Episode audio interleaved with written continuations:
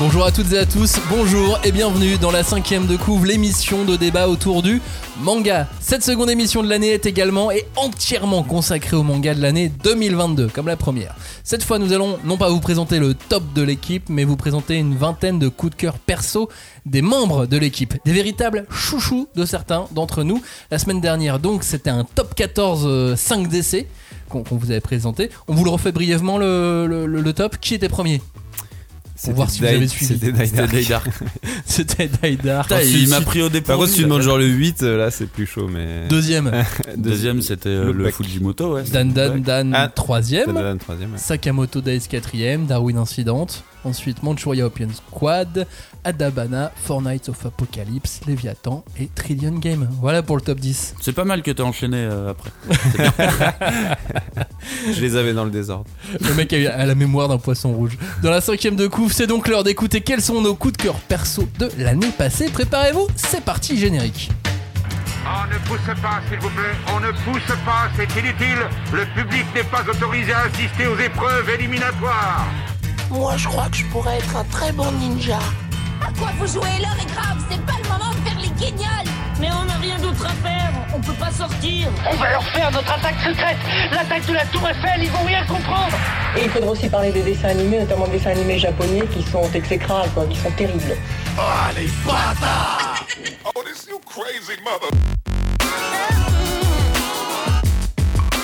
Rebonjour, re-bienvenue. Cette fois encore, nous allons charcuter, découper, disséquer et aimer les mangas publiés en 2022. Donc, comme la semaine dernière, une grande partie de l'équipe est présente. Je vous propose donc de faire un salut général.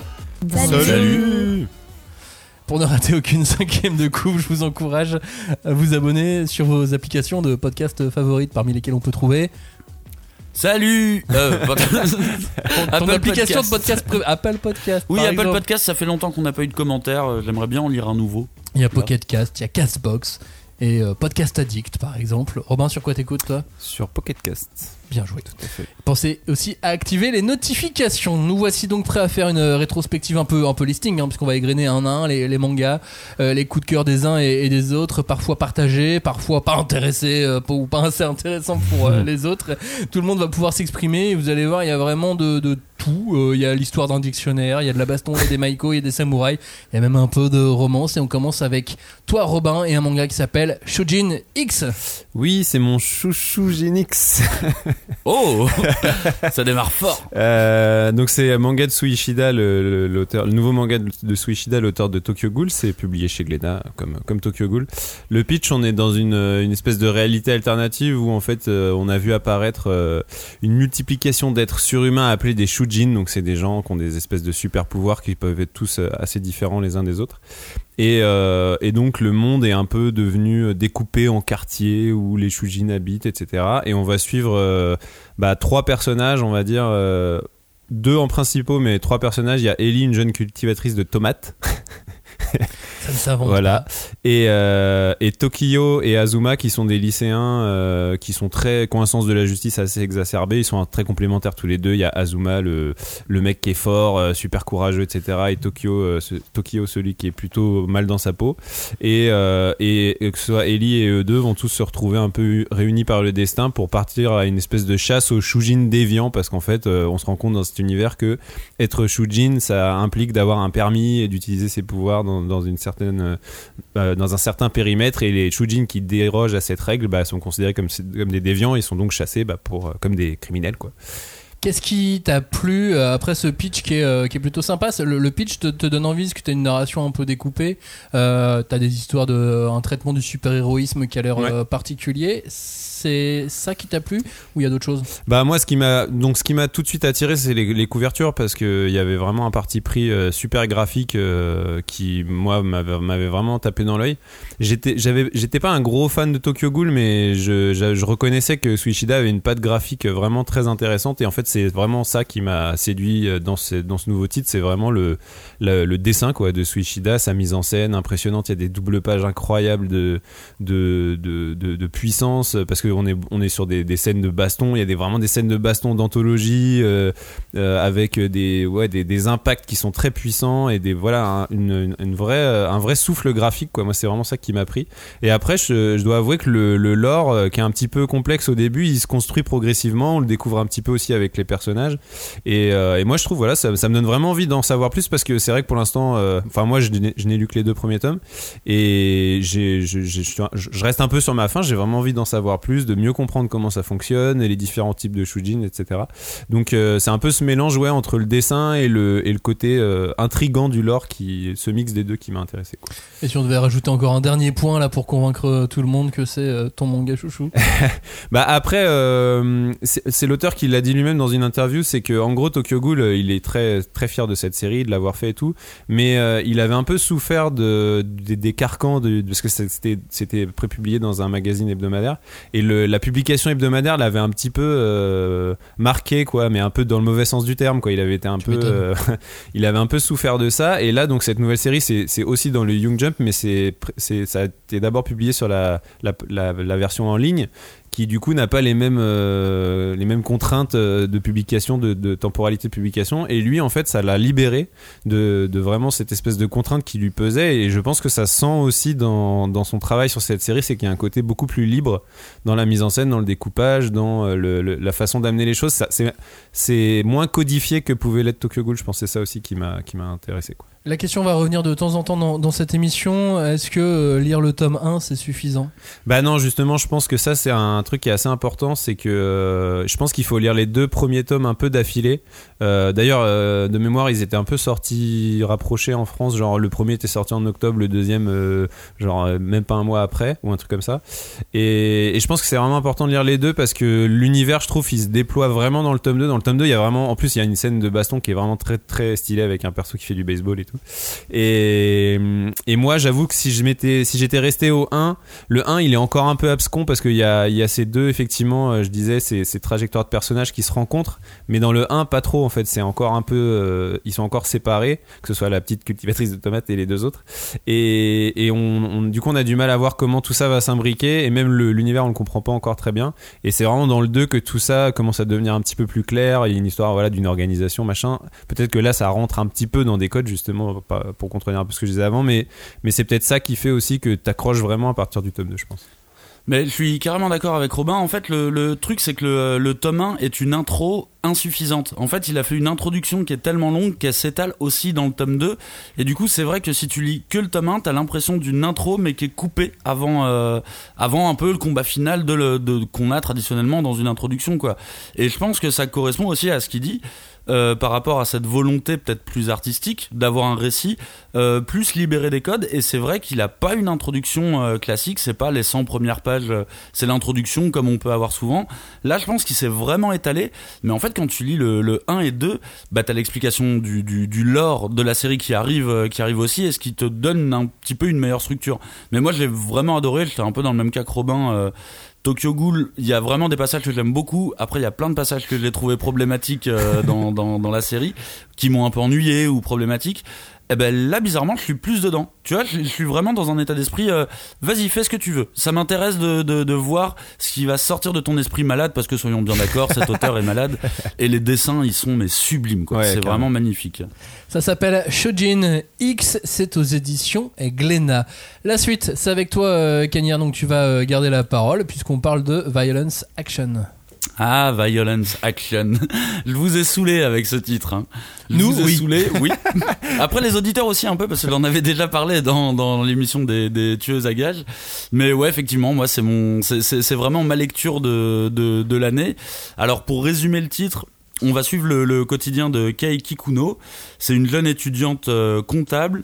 Et à côté, pour payer ses études, elle exerce le métier de tueuse à gages dans l'une des meilleures organisations mafieuses du Japon. Et donc on va suivre son quotidien au gré des différentes missions et les différentes rencontres qu'elle va faire pour son organisation au final. Ok, et euh, c'est euh, ce pitch qui t'a attiré ou c'est juste le, la couverture qui est, euh, qui est assez, assez marquante? Pas du tout le pas du tout le pitch parce que je le trouve terriblement basique au final. C'est euh, l'histoire d'une tueuse à gages euh, qui est euh, mignonnette tu vois et qui est assez jeune. Donc vraiment un pitch qui me qui m'intéressait pas plus que ça. Mais ce que j'ai découvert à la lecture du premier chapitre je trouve que ça ça frappe d'entrée. C'est le, ton qui est complètement décalé dans cette œuvre. On est vraiment sur un seinen de tueur à gages un, un code qu'on un genre de manga qu'on connaît bien. Et euh, bah, bizarrement, il réussit à poser une certaine normalité dans le milieu mafieux. Alors, c'est un milieu dur, c'est un milieu violent, et pourtant, tous les personnages qu'on qu'on voit qui gravitent dans, dans, dans cet univers, bah, ils ont une certaine légèreté, tu vois. Et ça, c'est vraiment le décalage que, que, j'aime, qui me parle beaucoup. C'est-à-dire qu'on parle de la mort H24 là-dedans, mais au final, c'est rien de plus qu'un business comme un autre. Du coup, pourquoi pas le prendre avec légèreté, comme si c'était, euh, bah, j'achète, je revends, et euh, je trouve qu'il y a un ton qui est à la fois drôle, violent, tout ce qui me plaît en fait. Est-ce qu'elle fait ce travail pour payer ses études C'est ça. À côté, euh, à côté de ça, du coup, ça, Un boulot comme un autre. c'est un boulot comme un autre, et en même temps, bah, le métier de tueuse à gages, pour elle, c'est un métier comme un autre. Et puis après, voilà, t'as une galerie de personnages qui est assez, euh, qui est assez extraordinaire aussi, qui, qui tranche avec le ton en fait euh, du, du manga, et pour toutes ces raisons, eh ben, c'est un petit peu mon préféré. Est-ce que euh, tu veux nous parler aussi euh, graphisme? Je, voulais te lancer sur la, couverture qui est assez, euh, assez attirant, enfin qui attirait l'œil en tout cas, celle du tome 1. Bah, une couverture jaune, de toute façon, ça attire toujours, euh, toujours l'œil. Mais là même, encore une fois, tu vois, la couve m'a pas attiré plus que ça. Je trouvais ça terriblement basique, quoi. On voit la tueuse sur la couve, fond jaune. Bon, le fond jaune fait que je le vois, mais après, la tueuse en elle-même m'attire pas plus que ça, tu vois, comme, comme pitch. Mais disons que le graphisme, euh, c'est vraiment un point important dans ce manga. Je trouve que d'une part, t'as le dessin, les personnages ont vraiment des bonnes gueules, ils sont vraiment assez stylés, et surtout t'as le découpage. En fait, quand tu vois les gunfights euh, dans, dans ce manga, on est clairement en présence du storyboarder de John Wick, quoi. C'est tout est millimétré, tu vois exactement euh, comment chaque chaque action démarre, comment Eve tuer, euh, enfin Eve va tuer ou il y a d'autres combats hein, de toute façon dedans, mais tout est vraiment millimétré. Et au final, au bout d'un moment, je me suis même dit à la lecture que le, le moindre gunfight dans ce manga, ça me fait un peu penser à du John Woo. Et du coup, pour moi, c'est une manière d'appuyer dans l'ambiance, tellement au final, ça devient burlesque, tu vois, des, des, des, des combats qui, euh, qui n'ont plus aucun sens, mais qui fonctionnent bien, quoi. Est-ce qu'il y a des colombes? Non, il y a très peu de, il y a très peu de colombes pour le rapprocher de John Woo. Mais tu vois, John Wick me fait penser, euh, me fait penser à ça où tout est millimétré. Ouais. Bah, le découpage me fait penser à un truc très millimétré, quoi. Allez, t'as le droit à une dernière phrase si tu veux essayer de convaincre tout le monde que c'est le manga à lire cette année? Bah, le titre de l'œuvre. Violence Action. La je veux bien le traduire. Traduit en français, ça donne violence action. Tu vois, j'adore. Quand tu m'as demandé le graphisme, la couve, ben non, moi c'est le titre en fait. Et vous savez que je souvent j'aime bien les titres qui, euh, qui qui qui me parlent quoi, que je trouve pas basiques. Et là, je trouve ça génial. C'est tellement représentatif de ce qu'est le manga. Le titre n'a aucun sens. C'est pas action violente, violente action. Tu vois, c'est violence action. Voilà. C'est ce que vous allez avoir dans le manga. Et je trouve que c'est tout aussi décalé que le titre. Et c'est aux éditions Pika. D'une tueuse, on passe euh, à l'enquête sur euh, le tueur avec euh, toi, Clémence, et le manga Lost Lad London. Ouais, ouais, ouais, c'est tout récent. euh, du coup, c'est ce qu'on appelle un peu un thriller urbain. En gros, donc ça se passe à Londres où on suit euh, Alk, un jeune étudiant d'origine asiatique, euh, plutôt apathique, euh, voilà, qui préfère rester chez lui, pas sortir et tout, et qui découvre, euh, après le meurtre du maire de la ville, l'arme du crime ensanglantée dans son manteau. Oh là là, dis donc. Et pile à ce moment-là, il y a Ellis, genre un inspecteur un peu bourru, qui sonne à sa porte. La cata. Comment Qu'est-ce qui va se passer Voilà. Donc ça, c'est vraiment, euh, c'est vraiment le pitch de base. C'est euh, franchement une bonne surprise. Avec Ouais. graphiquement euh, un manga qui sort de l'ordinaire. Ah bah complètement. euh, c'est enfin moi je trouve que c'est un peu à la croisée des genres. Genre on est un peu entre une atmosphère londonienne qui est en vrai très réussie. Enfin moi je trouvais ça graphiquement très joli avec un découpage presque cinématographique. Mais en fait c'est vrai que moi ça m'a presque fait penser un peu à du comics américain. On est on, on sent qu'il y a une inspiration justement euh, européenne qui est très forte. Oui, ça Bon, fait très indé. Ouais, on s'éloigne Ouais. clairement du, du manga habituel euh, Ouais. avec Lad Bah, en fait, ça s'explique euh, de base par l'histoire un peu atypique en fait de l'autrice qui euh, a appris le dessin en Angleterre, enfin qui est partie du Japon et qui a vécu en Angleterre Ah. et qui euh, voilà a appris le dessin là-bas. Et apparemment d'ailleurs le- l'inspecteur serait inspiré de Idris Elba. Bah, c'est clairement Luther, Voilà, quoi. c'est vraiment ça.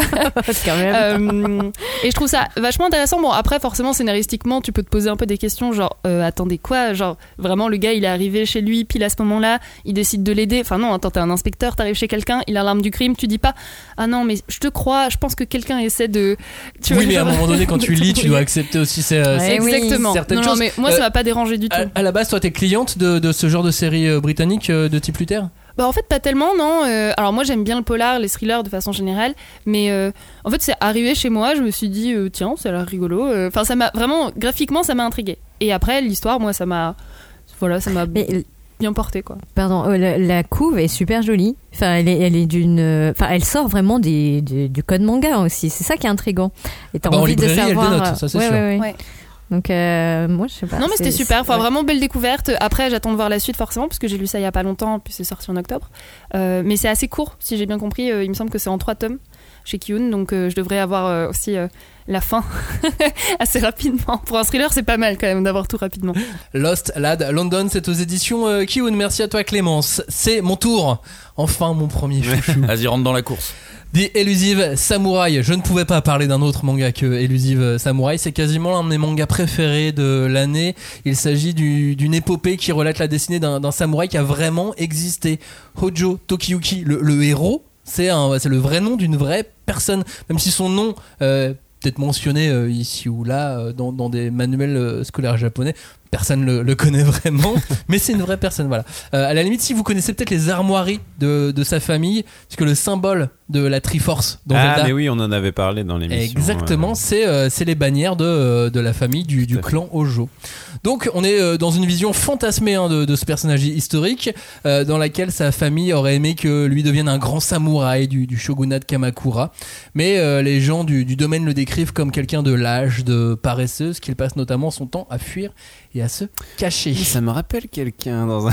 non, mais ça, ça rappelle le héros de l'Elusive Samurai. Eh, c'est- presque normal parce qu'en fait, euh, il a été élevé comme ça. Il a été élevé dans l'objectif d'être un, un héritier marionnette. Donc, il, il avait envie de rien faire, mais euh, malgré tout, bah voilà, se, se pensant prisonnier de cette destinée, il va euh, malgré tout de, devoir se, se muer en héros puisque la tragédie s'invite à ce moment-là dans le récit. Il y a une révolte, il y a un coup d'État qui décime toute sa famille. Certains sont morts au combat, d'autres doivent euh, se faire euh, seppuku.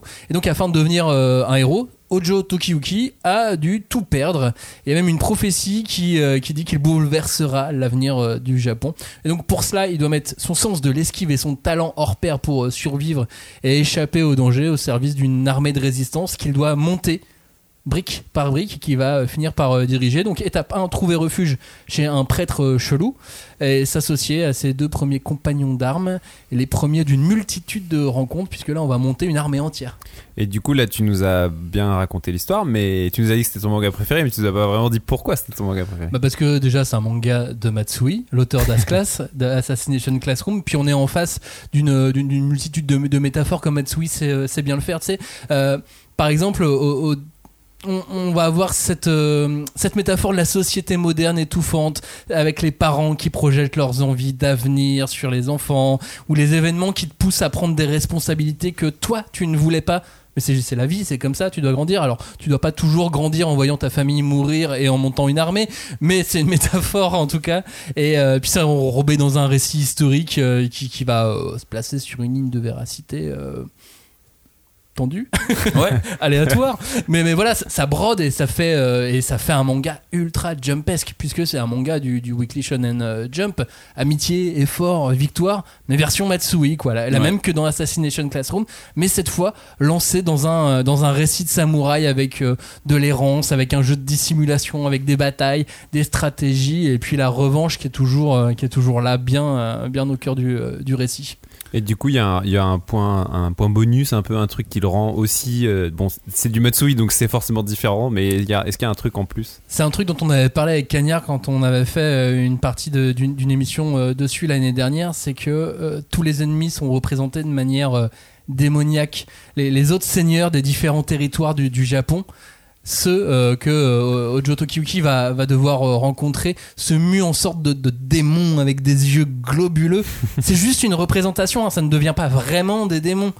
mais ils- ils- comme ça ils deviennent des démons dans le, dans le trait, dans le dessin de, de Matsui et je trouve que ça c'est quelque chose d'a- d'assez fort parce que euh, chacun de ses ennemis devient vraiment un monstre à abattre alors qu'on est dans quelque chose, dans un récit historique. Et justement, cette partie historique, il y a un truc. euh, Est-ce qu'il la décrit bien? Est-ce qu'il y a un truc en plus là, à ce niveau-là Bah, euh, en fait, alors t'as un carnet, mais euh, en fait, un- au début, je me suis dit ah, super, il y a, y a 10 pages d'histoire du Japon à la fin. Alors qu'il aurait pu y avoir des pages de manga. Ah ouais, c'est ça, c'est fadé quoi. Et en fait, du coup, tu commences à lire, tu fais, ah, bah, c'est intéressant. Puis tu puis, puis- puis t'enchaînes, t'enchaînes, t'enchaînes. T'as un gros cahier comme ça d'in- d'informations sur l'histoire du Japon. J'oublie aussi vite que je lis, mais je suis content au moment Ouais. où, je le, où je le lis. Et l'auteur en plus a fait appel à des, euh, à des spécialistes pour pas mal de détails. Tous les motifs des kimonos, c'est des spécialistes en motifs de kimono. Alors dit Mmh. comme ça, c'est original, parce qu'on n'a pas de spécialistes en motifs de kimono en France, mais au Japon, ça existe. Et euh, il fait appel à ces, à ces gens-là. Ils ont des spécialistes en, euh, en armes de cette époque-là, en armure de cette époque-là. Il fait appel à des calligraphes pour euh, tout- toute la partie calligraphie de, de, de l'œuvre, à chaque fois pour être plus proche du réel dans un manga qui lui est fantastique, parce que, bah, parce que ce, que- ce que, fait Tokiyuki, ça n'a rien de réel. Non, pas vraiment. Donc voilà, ça s'appelle dit Elusive Samurai. C'était un de mes mangas euh, préférés de l'année 2022. Et euh, on, est déjà, on est déjà plus de 4 tomes euh, en France euh, sortis. Donc en plus, ça peut se, se dévorer. En revanche, attention, c'est pas 20 minutes de lecture. Non, Ouais, je me souviens, moi j'ai lu que le 1, mais ouais, c'était déjà bien dense. euh, c'est dense. premier. Mais après, c'est un peu notre chouchou. Euh, oui, il est, il est à part quand même. Ça fait plaisir. euh, Ça fait plaisir de voir cet auteur. Je suis pas sûr qu'il va gagner en popularité avec cette série. Je pense qu'il en gagnait plus avec euh, Assassination Classroom. Mais je suis content d'avoir un récit comme ça, un shonen comme ça. Je suis, euh, je suis plutôt content. Après, vu la richesse du récit, le jour où il y a un animé, si l'animé est bien fait, il y a moyen que ça, que ça booste bien comme il faut Ouais. la, la- la popularité. Euh, Elusive Samurai, donc c'est aux éditions Kana. La suite, Julie, c'est avec euh, toi. On change, euh, on change d'esprit, mais on va, on va du côté de, de Kyoto avec la maison des Maiko. Oui, tout à fait. Ben, J'en avais un tout petit peu parlé la dernière fois. La semaine dernière, tu vois, voilà, c'est dans ta conclusion, tu, genre, tu l'as name droppé, Oui, quoi. Mais oui, mais c'est déjà ça. Euh, donc, euh, l'histoire est très simple. On suit donc deux jeunes lycéennes qui quittent le nord du Japon pour s'installer à Kyoto et réaliser leur rêve donc de devenir des maiko, donc des apprentis geisha. Alors, euh, bon, tout de suite, on se dit, oula, le monde des geishas, bon, c'est quelque chose qui est très exotique, etc. C'est euh, moderne ou ça se passe Oui, oui, euh, c'est moderne, c'est complètement moderne. Et donc ça, c'est très intéressant parce que tu vois quelles sont les conditions de vie et de travail des euh, jeunes filles qui décident de choisir cette voie en et- 2020, quoi. en 2020. Et euh, si donc euh, est, est doué et se fait vite remarquer pour justement euh, passer euh, les échelons à vitesse un peu accélérée, et ben son amie d'enfance Kyo, elle est plus rêveuse, plus maladroite et bah au final elle est presque on lui, on lui dit que euh, elle va prendre la porte. Et il se trouve que à ce moment-là, la maison qui les héberge, donc c'est à tout un système de pension, etc qui euh, perd sa, sa cuisinière et donc Kyo qui touche euh, s'habille un petit peu en cuisine va devenir la cuisinière attitrée de cette maison de Maiko. Tout en continuant à vouloir être. Et non non non bien sûr ça c'est pas abandonne. possible. Ah non on peut Et- pas faire les deux. Juste, on voit un peu ce que font les geishas en 2020 aujourd'hui dans ce manga. Genre Bah, quoi en tout cas, euh, oui, parce que euh, dans le, le début, on Enfin, comment dire, sans, sans euh, aller de façon très didactique sur euh, la façon dont elles prennent les cours ou quels sont leurs emplois du temps, etc. Tu vois bien que euh, bah, y a une espèce de bah, de ouais d'emploi du temps, de elles doivent apprendre plusieurs arts, se s'entraîner très très régulièrement, plusieurs fois par jour pour euh, les maîtriser. Donc ça va être la danse, ça va être euh, euh, composer des poèmes. Bon, ça on le voit moins, mais bon, bah, je te le dis parce que voilà, je, suis sympa. Mais euh, il y a aussi tout un, un- comment dire, tout ce qui a trait à l'art traditionnel et qui, euh, en fait, à la base, les maiko et les geishas sont là pour animer des soirées, des banquets, des événements spéciaux. Et euh, ben, c'est cet apprentissage-là qui, effectivement, est de plus en plus rare. Et euh, je pense même qu'il ne se fait pratiquement plus qu'à Kyoto. Enfin, mais c'est peut-être une, une idée euh, un peu un, cliché. Et qu'est-ce qui t'a plu du coup dans, dans, dans ce titre, dans la maison des Maïko? Enfin, bah justement, c'est le mélange entre bah, cet univers inconnu, parce que les Maïko, voilà, elles habitent dans des quartiers euh, fermés. Euh, très souvent, à tort, on a pensé en Occident que c'était des sortes de prostituées, alors que pas du tout. Euh, parce qu'elles étaient euh, voilà parquées dans des dans des quartiers réservés euh, avec des conditions de vie très strictes et même maintenant donc c'est des jeunes filles Même s'il y a eu quelques affaires récentes un peu. Ouais, il y en a qui, ouais. oui, qui, ont, qui sont sortis du lot parce que j'imagine, bah, c'est quelque chose qui, comment dire, a dû s'adapter pour survivre. Et euh, il y a eu des endroits où c'était peut-être pas aussi réglo que dans, dans voilà, que, Que tel voudrait ouais. l'éthique. Et euh, bah, là, on est quand même dans une version très euh, rose et, et bienveillante parce que l'idée, c'est que les jeunes filles soient bien, même si, bah, par exemple, elles ont tout leur accès aux nouvelles technologies leur est interdit pendant leur travail.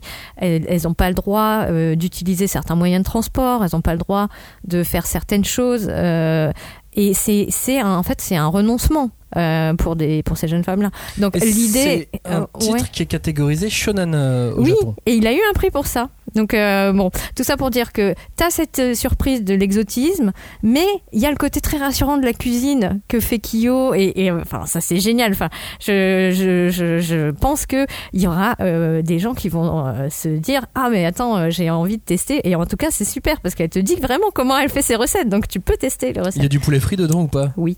Ah, cool. c'est bon. Validé. Voilà, et euh, non, ce qui est cool euh, pour terminer, c'est qu'effectivement, là, pour le coup, on est sur un manga qui est très euh, très bonne réputation au Japon. Donc, il a eu le prix du meilleur shonen du 65e prix Shogakukan euh, en septembre 2022. Et en plus, il y a une série live qu'on pourra voir sur Netflix. euh, à partir de janvier. Là, j'ai vu, là, j'ai vu- bah, j'ai vu la bande annonce. C'est, c'est, euh, donc euh, ouais, c'est, euh, je crois que c'est en ligne depuis à peu près une semaine. Ok. La maison des Maïko, c'est donc sorti cette année aux éditions Noévé Graphics. Merci Julie. Clémence, c'est ton tour avec un manga qui s'appelle The Ice Guy and the Cool Girl. Enfin, moi je l'appelle euh, le, la meuf stylée et le gars glaçon. Euh, c'est en fait c'est un auditeur qui l'avait recommandé euh, sur le Discord, et donc j'ai été un peu intriguée. Et en gros, on suit l'histoire donc de deux employés de bureau et bah, de leur romance naissante, hein, puisque c'est clairement une histoire de romance. Et donc il y a Fu- Fuyutsuki qui est une jolie jeune femme très calme, rationnelle, et Imuro qui n'est autre que la réincarnation d'une femme des neiges. Rien, rien que ça. Et qui, du coup, a un peu la fâcheuse tendance à tout geler sur son passage dès qu'il ressent des émotions Oula.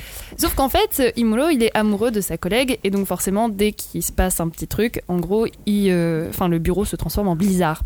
voilà, donc c'est très sympa.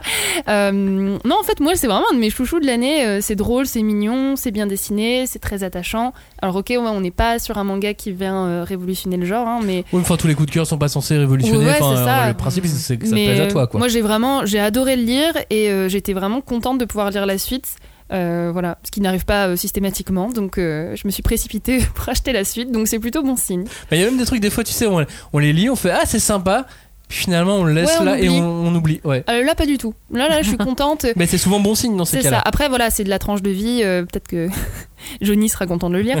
Euh, et pour bah, petit Ah, pour maintenant qu'il est fan de tranche de vie, c'est Bah clair. oui, voilà, il pourra découvrir ça. Et petit point bonus, il y a une adaptation en animé qui est prévue euh, pour cette année.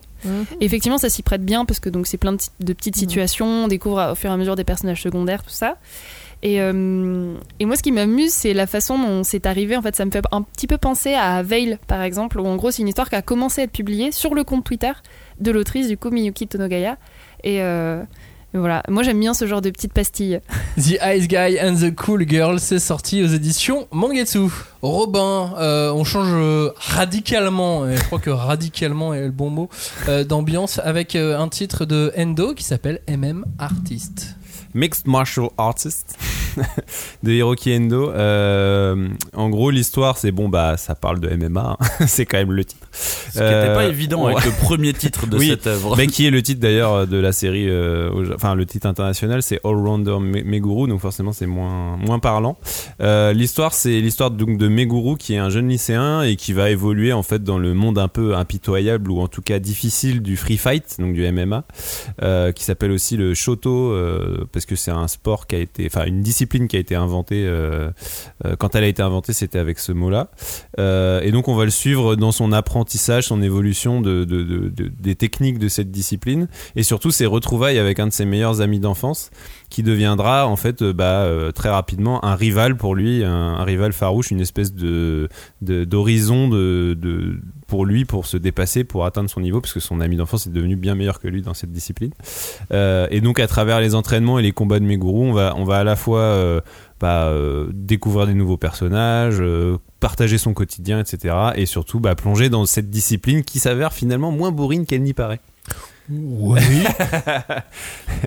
oui, oui, ça reste. euh, oui, ça oui, c'est juste Endo qui l'a peut-être rendu un peu moins bourrine. Bah Euh, en fait moi c'est ça que j'aime bien c'est que au final euh, le MMA enfin moi j'aime bien euh, regarder bah, de la boxe à la télé ou les, les arts martiaux enfin les, les, sports de combat c'est quelque chose qui m'intéresse personnellement mais le MMA j'ai toujours été assez hermétique parce que je comprenais jamais rien les gens ils se battent et ils finissent au sol et ils, se, ils, ils roulent par terre pendant de- pendant de 10 jiu-jitsu minutes et puis il y en a un qui tombe dans les pommes à un moment donné puis du coup l'autre a gagné et, Il y en a un qui s'évanouit et du coup c'est pour ça que c'est un- une discipline qui, qui m'a jamais tellement intéressé d'un point de vue voilà euh, quand je regarde euh, des matchs mais là je trouve qu'effectivement il y a le savoir-faire d'Hiroki Endo dans cette euh, dans cette série il arrive vraiment à à rendre ça complètement fluide, complètement lisible. Enfin moi pour moi Hiroki Endo c'est de bon en plus je suis un peu aussi dans la relecture d'Eden donc forcément je suis obligé un peu d'y penser mais c'est un des meilleurs raconteurs en manga à l'heure actuelle. Moi je trouve qu'il est il a il a une espèce de c'est enfin moi franchement des mangas aussi fluides à lire même je me rappelle aussi euh,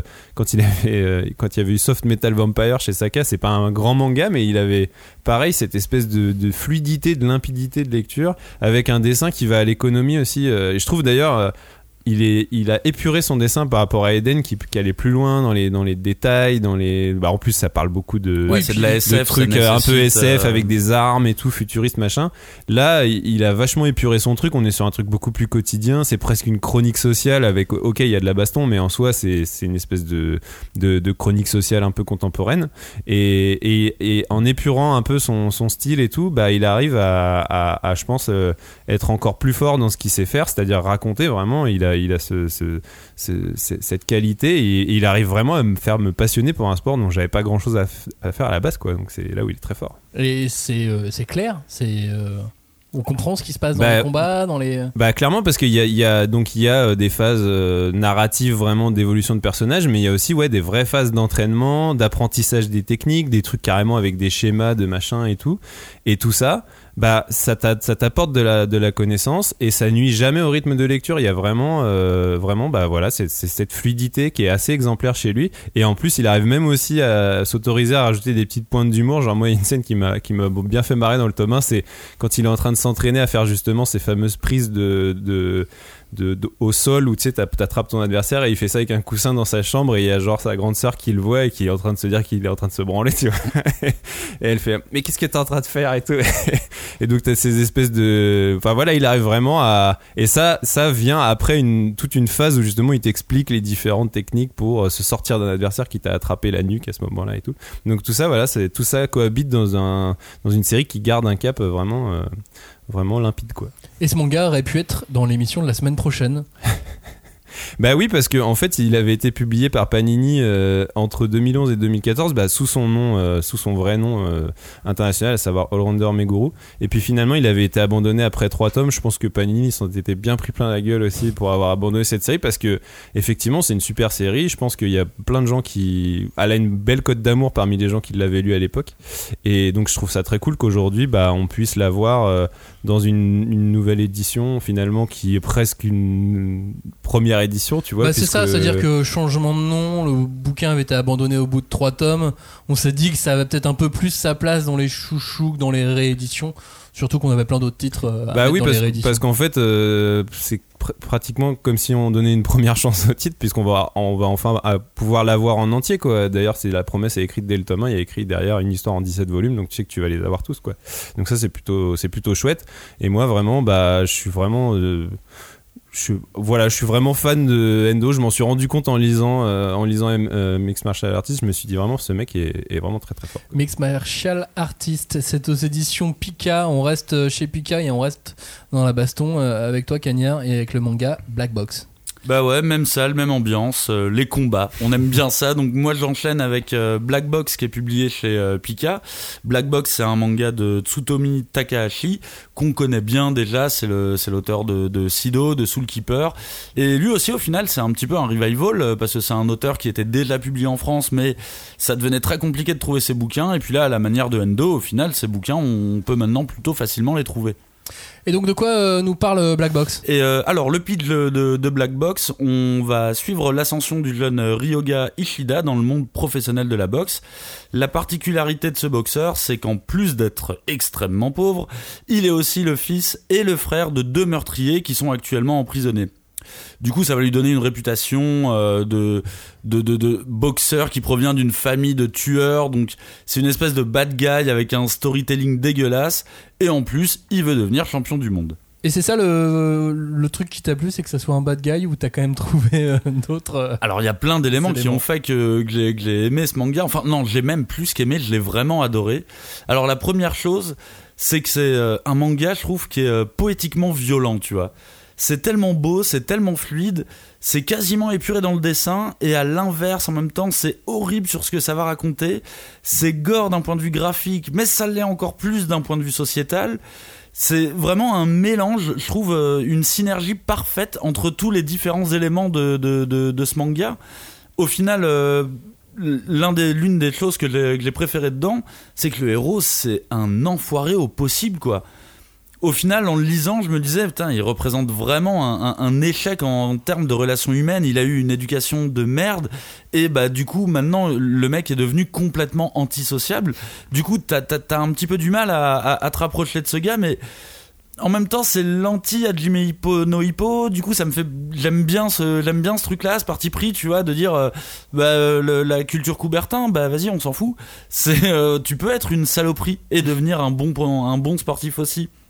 Et puis, au final, c'est toujours agréable d'avoir un personnage qui est aux antipodes de ce qu'on imagine d'un héros. Et en plus, là, t'as une vraie opposition avec euh, son adversaire principal que tu vas retrouver plusieurs fois dans le manga. Et ce qui est cool, c'est que bah, lui aussi, c'est une enflure. Du coup, il y a même pas ce truc un peu, euh, un peu euh, genre les pauvres sont gentils, les riches sont méchants. Non, non, tout le monde, tout le monde est vraiment pourri dans ce manga. Mais ça, c'est le, le vrai point aussi quand t'as un rival de tous les mangas de Ring, que ce soit dans, euh, All Round- dans euh, Mix Martial Artist, j'ai utilisé Bah ouais. Euh, que ça soit dans Black Box, que ça soit à l'époque dans Ashton Ojo euh, et ainsi de suite. Chaque fois, euh, quand t'as, quand t'as un rival qui, qui vaut le coup, ça c'est, euh, c'est vraiment, euh, c'est vraiment chouette. Black Box donc aux éditions euh, Pika, Cagnard. Est-ce que tu veux rajouter une dernière chose? Ouais, un petit dernier point, c'est les couvertures du manga que je trouve vraiment magnifiques pour le coup. Elles sont dans le plus pur style des affiches de rencontres de boxe des années 60-70, tu sais, quand tu vois Mohamed Ali, Frazier. Et euh, bah tu sais, t'as les deux boxeurs qui font face aux spectateurs avec un papier un peu jauni, un peu vieilli. D'ailleurs, quand j'ai repensé à ça, je me suis dit, au final, les affiches de MMA, euh, c'est exactement les mêmes maintenant. C'est juste que c'est un fond noir, mais c'est vraiment toujours les mêmes affiches, ça a jamais bougé. Et euh, bah, en plus, ça va t'annoncer les personnages qui vont être mis en avant dans, dans le tome. C'est vraiment une super série. Elle est vraiment géniale. La suite, c'est un autre combat, un combat avec les mots, puisque euh, c'est euh, mon deuxième coup de cœur dans, cette émission et un des mangas aussi qui, euh, bah, m'a le plus touché cette année. S'appelle La Grande Traversée. Là, on est vraiment aux antipodes de, ces deux, mangas de baston. La Grande Traversée, c'est l'histoire de la fabrication d'un dictionnaire nommé La Grande Traversée. Alors oui, dit comme ça, effectivement, ça va pas euh, vendre du rêve. Ah, on est Je d'accord. trouve que l'album d'Astérix a l'air plus intéressant, La Grande Traversée. que- C'est ça. Non, non, on y rencontre donc euh, Mitsuya Majime qui travaille au service commercial d'une maison d'édition, mais euh, son amour pour le, pour le juste mot, pour euh, la juste définition des choses, va l'entraîner au service des dictionnaires dans lequel il va se faire transférer. Nouveaux collègues, nouvelle vie, même une histoire d'amour l'attend dans, cette aventure qui est difficilement imaginable que la fabrication d'un nouveau dictionnaire. Qu'est-ce que c'est un dictionnaire en japonais? Il y a ça aussi qui est, très important puisque euh, bah, ils n'ont pas un alphabet. Oui. Qu'on ne conçoit Ah oui. pas les dictionnaires de, De la la, même euh, de la même manière. Donc, il y a, en tant que lecteur européen, tu as ça aussi euh, à, à découvrir et c'est euh, c'est vraiment passionnant. Et puis, tu as, une histoire. Tu as, une histoire pour, pour ceux qui aiment tous les mots au sens large. Ceux qui aiment les mots vont aimer la grande traversée. L'équipe euh, qui qu'on soit, le dictionnaire est rem- est rempli de membres très originaux et, et l'histoire en soi, elle devient, elle devient inspirante parce que les relations des uns et des autres t'intéressent, plus cette, euh, cette trame de fond qui est la, la conception d'un- dictionnaire. Euh, voilà, et, et comme souvent, le concept est improbable, mais justement, plus ça peut paraître ennuyeux, plus ça peut paraître improbable. Bah plus euh, c'est fait par quelqu'un de tomes. non, plus c'est fait par quelqu'un qui a vraiment un talent incroyable pour, pour écrire. Et, et bah, les bons raconteurs d'histoire, en général, tu leur donnes un concept comme ça et ils te font un truc de fou. Et c'est le, le cas avec, avec la grande euh, traversée. Et du coup, j'imagine que ça doit être une tannée à traduire un, un manga qui parle de mots. Bah, la grande il- traversée fait partie des, euh, des mangas euh, sélectionnés pour le, le prix Konichi Ah oui, de la, bah oui, meilleure, la meilleure traduction. Évidemment, bah euh, ouais.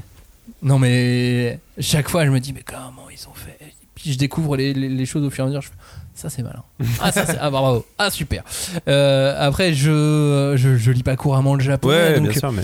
c'est euh, c'est toujours un peu un peu compliqué de euh, de juger parfaitement de cette traduction sauf que bah dans la version française ça marche quoi. Ça oui, c'est d'ailleurs une bonne traduction, c'est ce qu'on avait dit dans l'émission. On la remarque pas. On la remarque pas. quoi.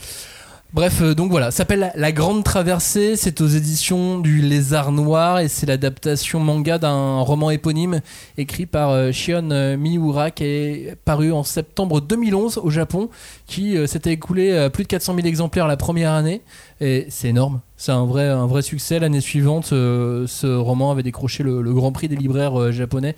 Ça aussi, souvent, c'est euh, c'est un, prix qui parle. Et il a déjà été adapté deux fois. Un long métrage live, bon, comme souvent au Japon, et puis un animé de, de 11 épisodes qui lui est dispo en France sur, sur Amazon. Ok. Et c'est chez qui? C'est au Lézard Noir.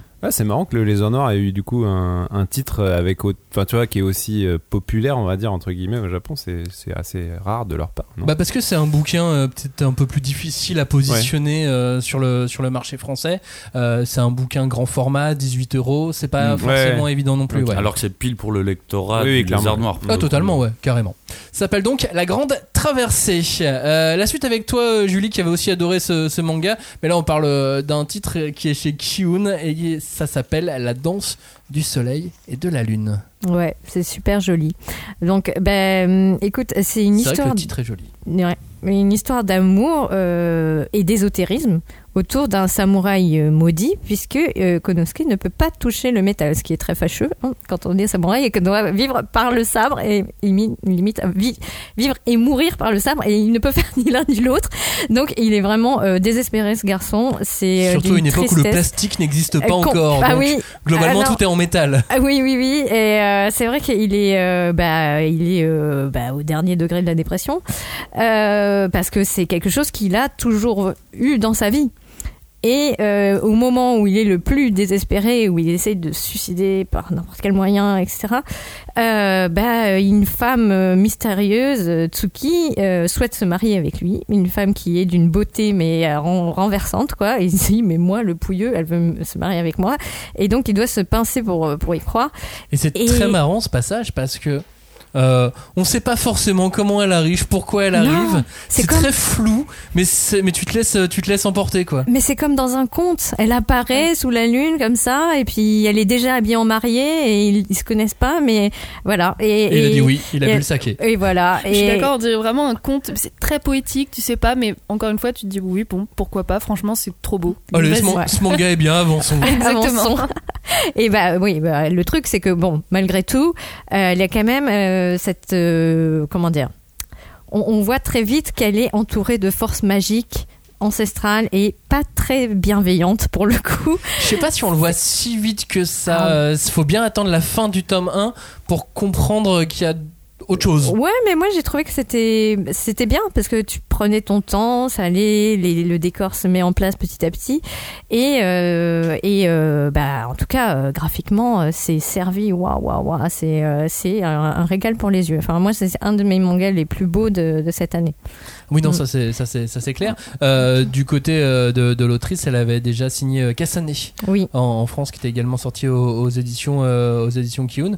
Et puis dans ce titre, outre la partie yokai mystérieuse, en fait, on sait pas, si c'est des yokai vraiment.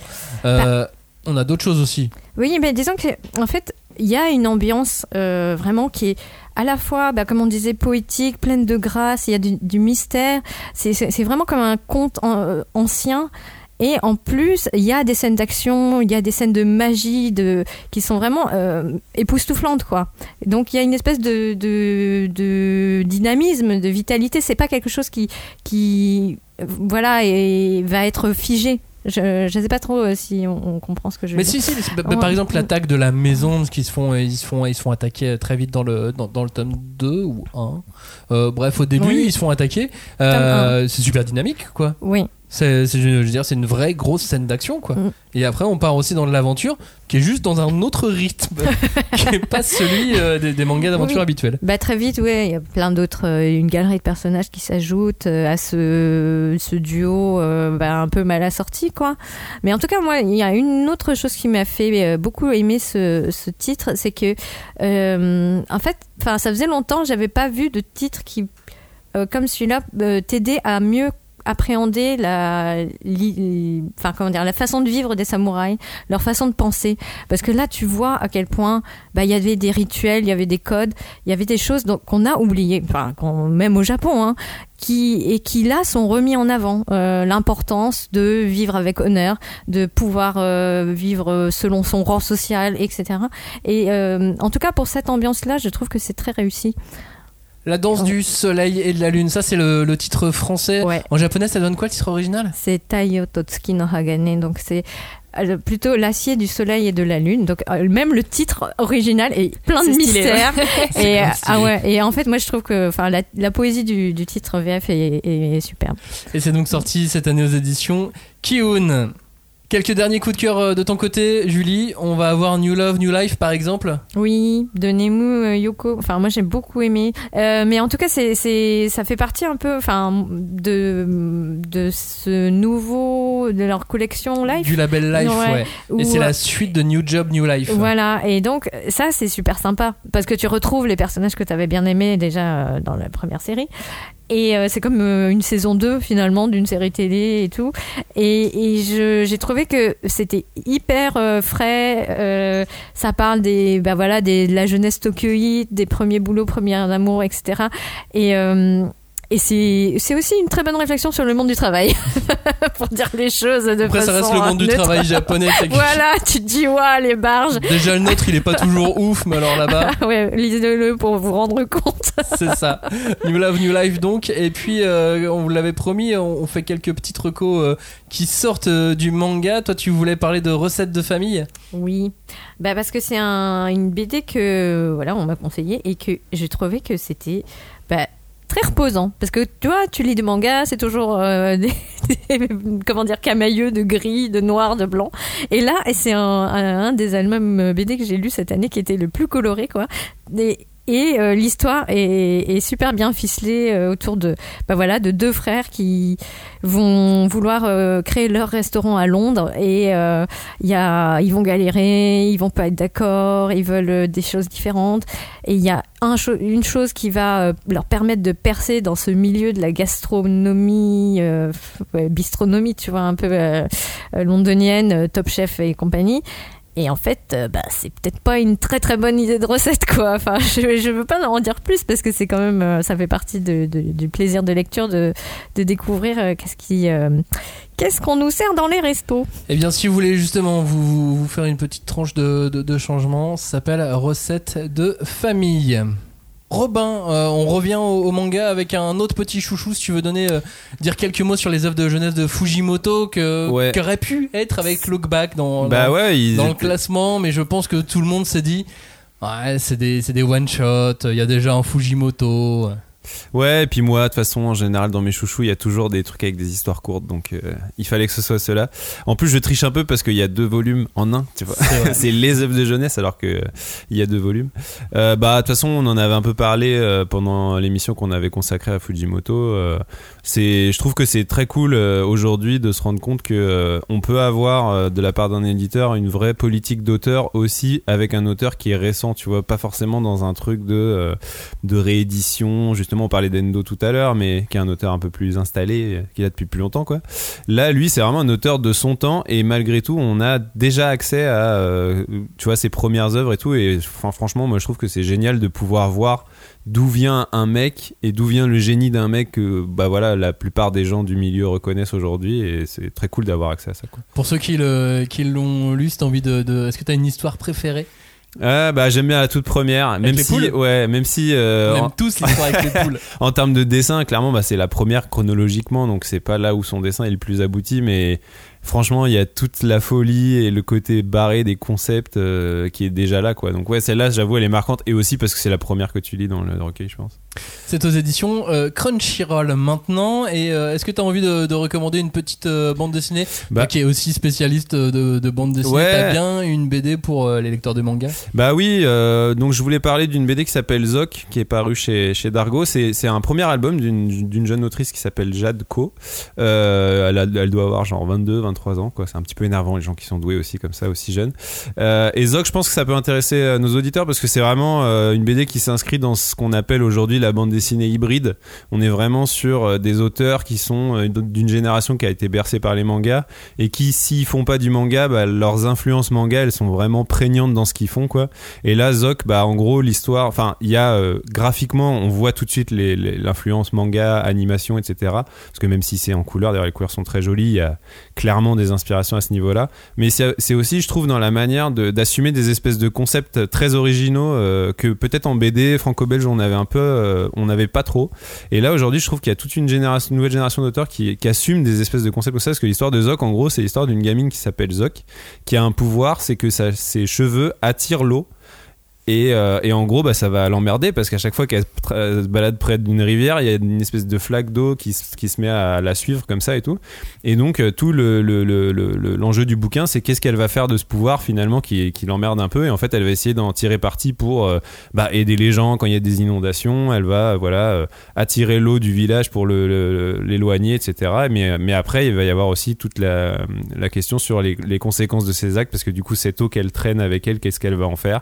Et en fait, elle va rencontrer un autre personnage. Là, je spoil un tout petit peu, mais j'en dis pas plus, qui s'appelle Yok et qui va lui avoir aussi un pouvoir qui va lui permettre de, euh, bah, à eux deux, ils vont pouvoir finalement tirer profit de leur pouvoir pour aider les gens, quoi.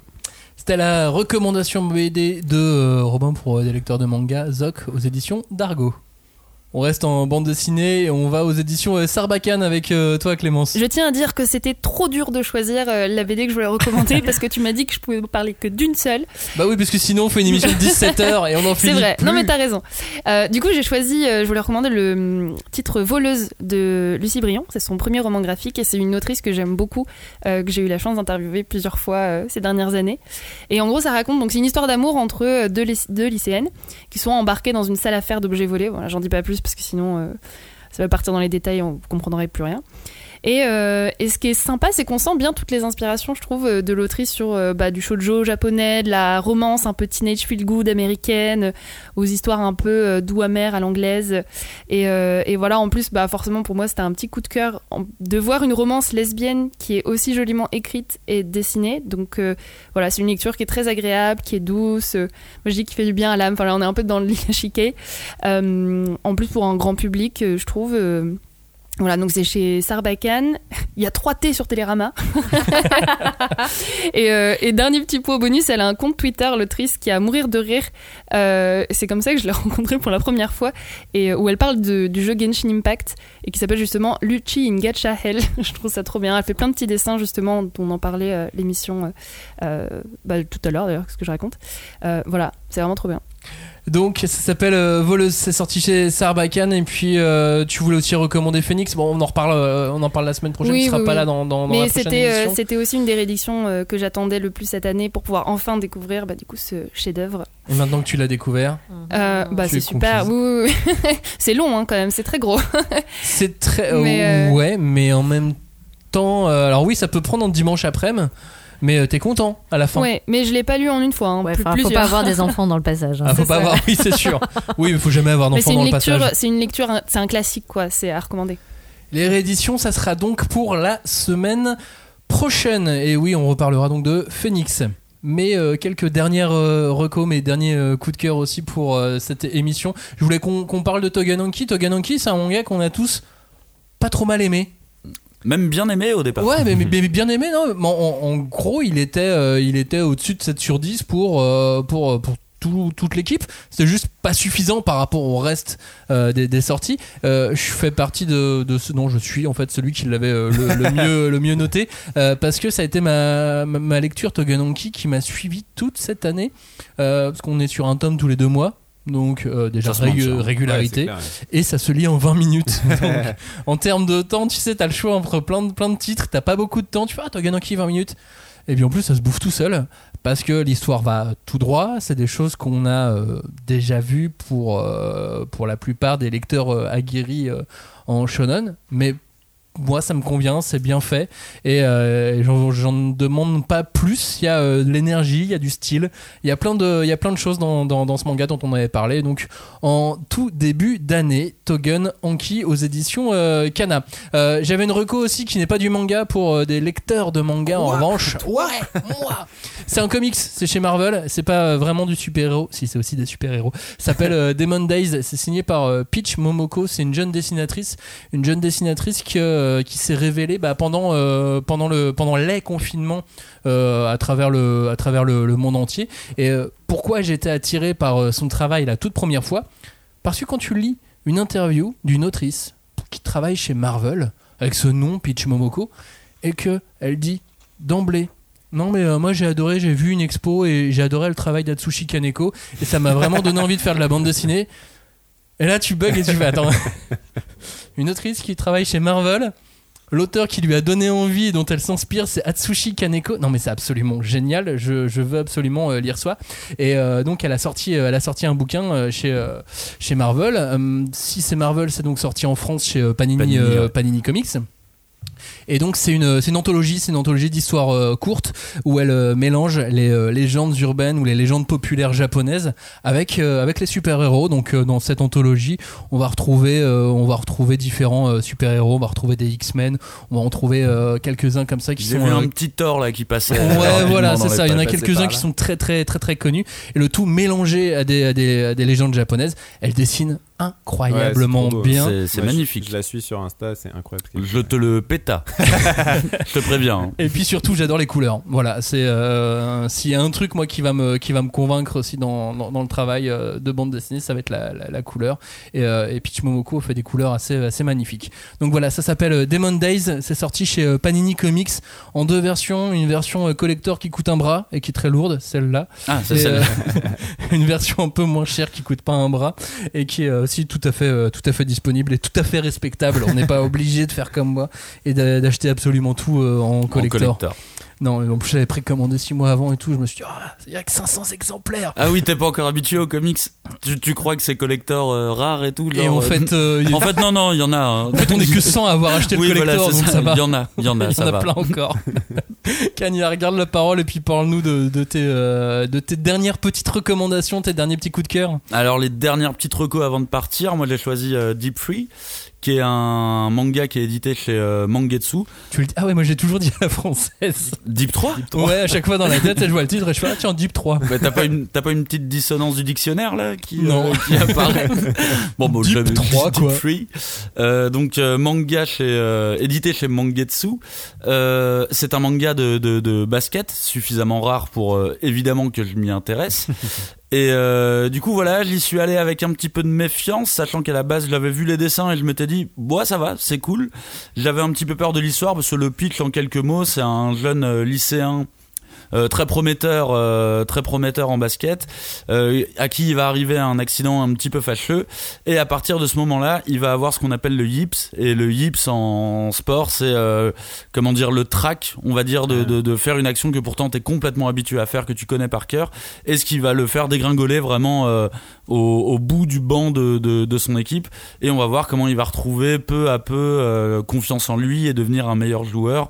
Et franchement, Euh, étant un grand fan de basket et de slam dunk, je suis toujours très difficile. mais là, on a un bon titre. On a un vrai bon titre qui, euh, qui, qui marche bien. C'est bien dessiné, c'est intense. C'est peut-être un petit peu trop euh, positive attitude, mais pour le moment, en tout cas, l'ambiance est très cool. J'ai repéré quelques problématiques de basket que je comprends pas trop. Genre, il est fan, voire ça serait le fils de Magic Johnson, d'Ervin Johnson. Sauf qu'il est dessiné comme Kobe Bryant dans le manga. Du coup, je sais pas, il y a un truc bizarre. euh, Il y a un truc de dissonance, tu vois, que j'ai pas dans mon cerveau. Genre, bah, je comprends pas pourquoi vous avez pas fait l'un ou l'autre. Mais là, vous avez mélangé bah, deux joueurs, dont un mort, l'autre non. Tu vois, c'est enfin bon, bref, c'est bizarre. Mais euh, là, j'ai lu les trois premiers tomes et franchement, je suis à fond. Je vais vraiment lire la suite. Deep 3 aux éditions euh, Mangetsu. Et puis, euh, est-ce que toi aussi tu as envie de euh, passer du côté de la bande dessinée, du comics, du webtoon? Oh bah tu sais moi quand j'ai l'occasion, je pars du principe qu'on est tous passionnés de lecture et du coup la lecture ne se contente pas uniquement de, de concerner le manga. Donc euh, pour une fois qu'on a une petite fenêtre pour parler de BD ou de comics, je vais sauter dessus. Et pas de webtoon, Euh, hein, vous avez remarqué. Ouais non, mais on parle entre livres civilisés. euh, Excuse-moi. On se respecte quand même. Du coup, je voulais parler du titre euh, Mauvais monstre, édité chez euh, chez Glénat. Un titre euh, ado, je le classerais dans euh, dans dans dans la catégorie ado. Donc, on va suivre le quotidien d'une jeune d'une jeune fille. Dans cette dans cette réalité-là, en fait, toutes les tous les humains ont une espèce de familier qui arrive à la puberté. Et donc ce familier est censé être un peu un prolongement de toi, il te ressemble un petit peu. Ils servent à rien, si ce n'est qu'ils sont là, certains peuvent parler, d'autres non. Et donc on va suivre l'héroïne euh, qui va voir l'éclosion de son familier, sauf que son familier il est dégueulasse en fait. Du coup, elle, elle tire un petit peu la gueule parce que même en termes de, au lycée, c'est pas facile d'avoir un familier qui est moche. Sauf que son familier est moche, mais lui, il possède des pouvoirs par contre. Et des pouvoirs qui vont grandement lui euh, changer la vie. Donc, il y a vraiment un super feeling avec cette BD. C'est très drôle. Ça, ça m'a vraiment fait euh, beaucoup rire. Et il y a vraiment tout un questionnement sur la, la société, le paraître. Et j'ai trouvé que c'était vraiment une très chouette BD. L'auteur, ça se voit euh, qu'il aime le manga. Il y a un berserk qui est caché par là, il y a des petits persos de manga qui sont euh, cachés, et puis au final, en, en allant lire quelques interviews euh, de ce mec-là, j'ai vu qu'il était, euh, qu'il était inspiré par, alors accrochez-vous, les Sisters et Naoki Urasawa. alors, je peux pas te dire que c'est- cette BD est le mélange de ces deux styles, Non, mais ça peut donner un indice sur son âge. oui. Mais du coup, ça donne vraiment une super BD avec une très bonne rythmique, très manga. Je trouve qu'il y a un vrai, il y, a, y a- y a des vrais codes qui sont absorbés là dans la BD jeunesse et justement à travers ce- cet album, les méchants ne sont pas juste méchants, tu vois, les gentils ne sont pas foncièrement gentils non plus. Il y a du, euh, il y a du, euh, il y a de la nuance et c'est un truc souvent que je que, que je ne trouve pas en bande dessinée, que je trouve plus facilement en manga. Bah là, ça me fait plaisir parce que je me dis que les, nouveaux auteurs de franco-belge vont arriver à ce genre de nuance que moi je recherche dans les titres. Mauvais monstre de euh, Enzo Bercati aux éditions Glénat. Pour finir cette émission, euh, vous savez, c'est comme. euh, c'est comme au, au César, Ils nous ont, ils ils, nous nous, ont ils quittés. nous ont quittés. Alors c'est pas sont partis trop là- tôt. là, ils sont pas partis trop tôt, mais euh, mais ils méritent d'être cités dans, dans cette émission parce que c'est des, des mangas, des petits coups de cœur des uns et des autres. Euh, il y a le monstre d'Einstein, il y a le cœur et le devoir, père et fille, The Five Star Story. Un monstre du manga euh, de mecha. Euh, T'as pas le droit Miroir. de, de t'arrêter sur tes mangas à toi.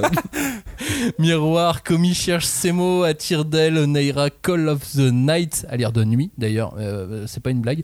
Euh, Millennium Darling, José, Le Tigre et les Poissons, Le Livre des Sorcières, Orimiya, Mardox Crumble, on attend vraiment le tome 2, dépêchez-vous, Nouveau Graphics, Tesla Note, Blue World, Les Promeneuses de l'Apocalypse, Reaper, Witchwatch, Mon mari dort dans le congélateur. Il faut Excellent, euh, Saïnel. lire le 2. Parce que si tu lis pas le tome 2, t'as rien compris. Un cagnard. Euh, Team Phoenix, Le Roi Serre, Genesis, Diamond in the Rough, Desert Nine, Primal, God in Ancient Time, euh, Hentai Kamen. Et puis il y avait aussi les coups de cœur de Joe. Il devait participer à cette émission. Et puis euh, dernière minute, il s'est fait, euh, il s'est fait rattraper par son patron. Qui a dit Ah, Je t'ai écouté. De quoi tu parles? Bref. Euh, et donc lui, ses coups de cœur étaient Clévates chez chez Kyun de, de la dark fantasy par l'auteur de Dimension W, dont il avait déjà parlé dans dans d'autres émissions. Puis Android Type One, dont il avait euh, également euh, parlé un manga de science-fiction aux éditions Omake Manga. Et puis il y avait aussi un petit, un petit mot euh, sur Time Paradox, Ghostwriter. Qui lui, on peut dire parti trop tôt pour le coup. Qui lui est parti trop tôt, effectivement, on est d'accord. Voilà, ça c'était pour, pour finir un peu, euh, un peu le name drop sur, sur quelques autres euh, coups de cœur qu'on a eu cette année. Si votre manga favori est pas dans cette liste, Bah c'est que vous êtes has-been. Ah, voilà. Qu'est-ce qu'on peut dire ou alors c'est que euh, c'est qu'on est passé totalement à côté. Évidemment, il y a plein de trucs moi que j'ai pas, que j'ai pas eu le temps de lire. hein, non, mais année, ce qui euh. se passe, c'est que euh, on est 6, on se fait des recos entre nous, on fait du lobbying, et il se trouve qu'il suffit que s'il y en a un d'entre nous qui lit un manga qu'il aime pas, il va dire à tout le monde que ce manga est nul et qu'il faut pas le lire. Donc nous, on va l'écouter, on fait confiance. Moi, je crois pas que je fais ça. Je crois que ça tient plus de Joe, ça. Oui, ce qui lui avait surtout lire de- dit de pas lire Deep Streak, ça valait vraiment pas le coup. Ah oui, putain, moi aussi. Mais moi, je l'ai écouté, pas toi. C'est le temps de, de- de conclure cette année. Je sais pas. ce- ce- je pense qu'on a. Moi, j'ai déjà euh, tout dit en, ce qui me, concerne. J'avais déjà tout, dit la semaine dernière. Si quelqu'un veut rajouter quelque chose sur, euh, cette émission, c'est le moment ou jamais.